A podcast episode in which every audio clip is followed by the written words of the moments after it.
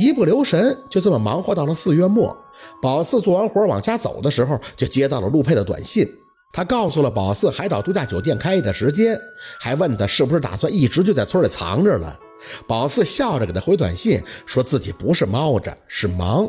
等他那酒店开业，一定得回去。开玩笑呢，那观星台还没看看是啥样呢。四姐，还是我陆大哥呀？宝四低头按着短信，嘴里则回了一个“嗯”字。小六哼哼两声，哼，你俩这恋爱谈的真有意思，纯属异地恋，一年能见几面啊？俩工作狂，哎，我看着都累。你说你见不着陆大哥不想啊？能见着啊？昨天不还看见了吗？短信刚发完，宝四转脸就看着小六笑了笑，在电视上啊。小六翻了个白眼，那叫见呀，人家那是开记者发布会。宝四没心没肺的笑，我知道啊，那不也是见了吗？那西装多帅啊！最近俩月，那海岛度假的新闻就特别的多。最先火的是一个帖子，说是一个驴友无意中就在槟城发现了一处世外桃源，就是陆佩那个度假酒店项目，还写了一篇长文，在围挡外边还拍了一堆照片，说是没想到在浮躁的城市中也能看到这种安逸的美景，期待夏天一观沧海。在宝四看来，那应该就是软文，就是陆佩他们酒店出的策划宣传文案。那文笔也太好了，况且那时候刚入春，草木还不旺盛，被那驴友形容的就跟他看到了盛夏似的。然后陆佩那边呢就开始有所动向，新闻是一波接一波的出，还有做的直升机高空 3D 特效的宣传短片那真是有山有海有树林，一片的鸟语花香，看得宝四都开始心驰神往，噱头和风头都足的不行。小六无语。哼，四姐，你之前不还挺急着回去吗？咱们就一直在村里了。关键我不是哪有活就在哪忙活吗？庞庞那现在也挺好的，回滨城啊也是等电话接活。现在村里活多，就先忙活这边呗。那都忙俩月了，应该差不多了吧？四姐，我都想大胖了。宝四看着小刘笑笑，哼，你是想他吗？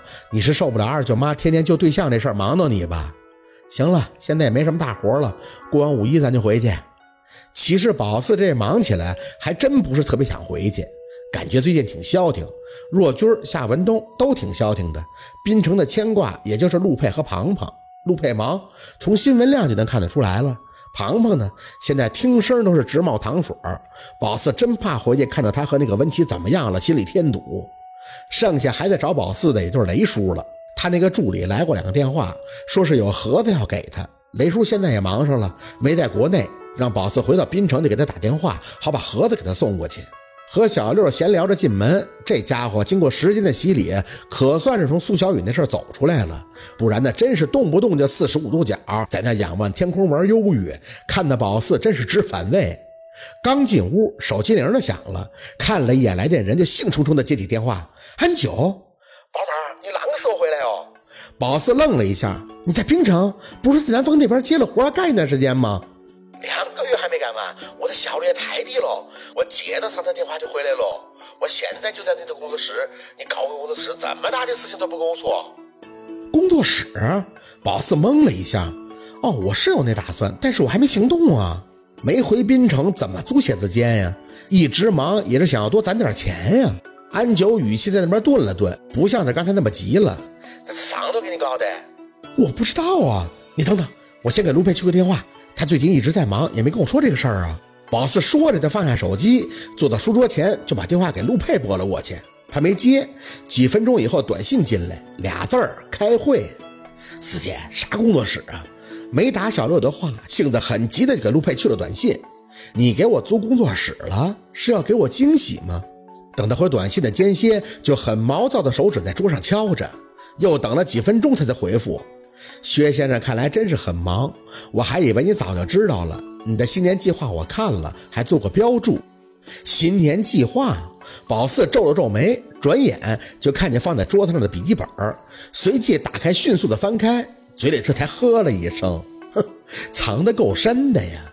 妈呀，四姐这写的啥呀？新年计划，一是努力成为大先生，二是搞定工作室的事情。三是解决身体的问题，不是这咋还划了呢？谁划的？还有星号 PS，还看？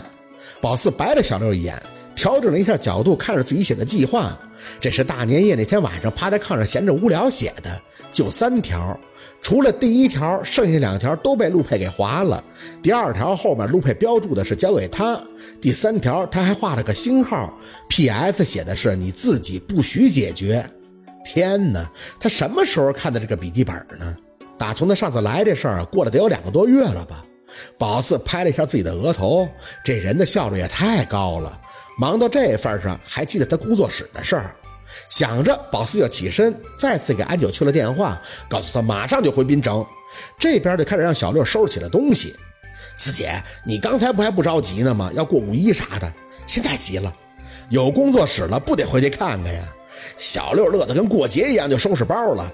哎呀，我的亲呐，可算是可以离开我妈的魔爪了。被他念叨的，我都觉得自己这辈子要打光棍了。其实啊，也没啥东西。就是小六把宝四走哪都要带着这套家伙事儿给收了收，剩下的换洗衣服什么的也都在滨城。回来的这段时间都是穿以前放在家里的衣服，也不需要再折腾的带回滨城去。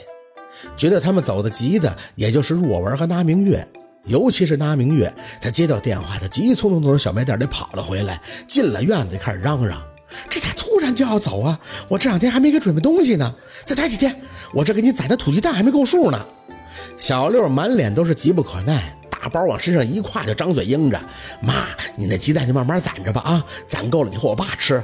我和四姐真不爱吃鸡蛋了，够够的了都。”那明月不乐意：“这东西可是好东西，你以为这城里能买那种啊？咱们这都是土鸡蛋，买都买不着。”哎呀，我知道，可大胖他们家就开养鸡场的，在他那儿住，最不缺的就是鸡蛋呀啥的，他们家也有这种溜达鸡。小六嘴里胡乱的解释，这边还用手机看着时间。他们俩准备赶下午的车，要不然真就容易不赶趟了。那明月一听到庞庞，就想起了他们家那营生，点了一下头，又看向宝四。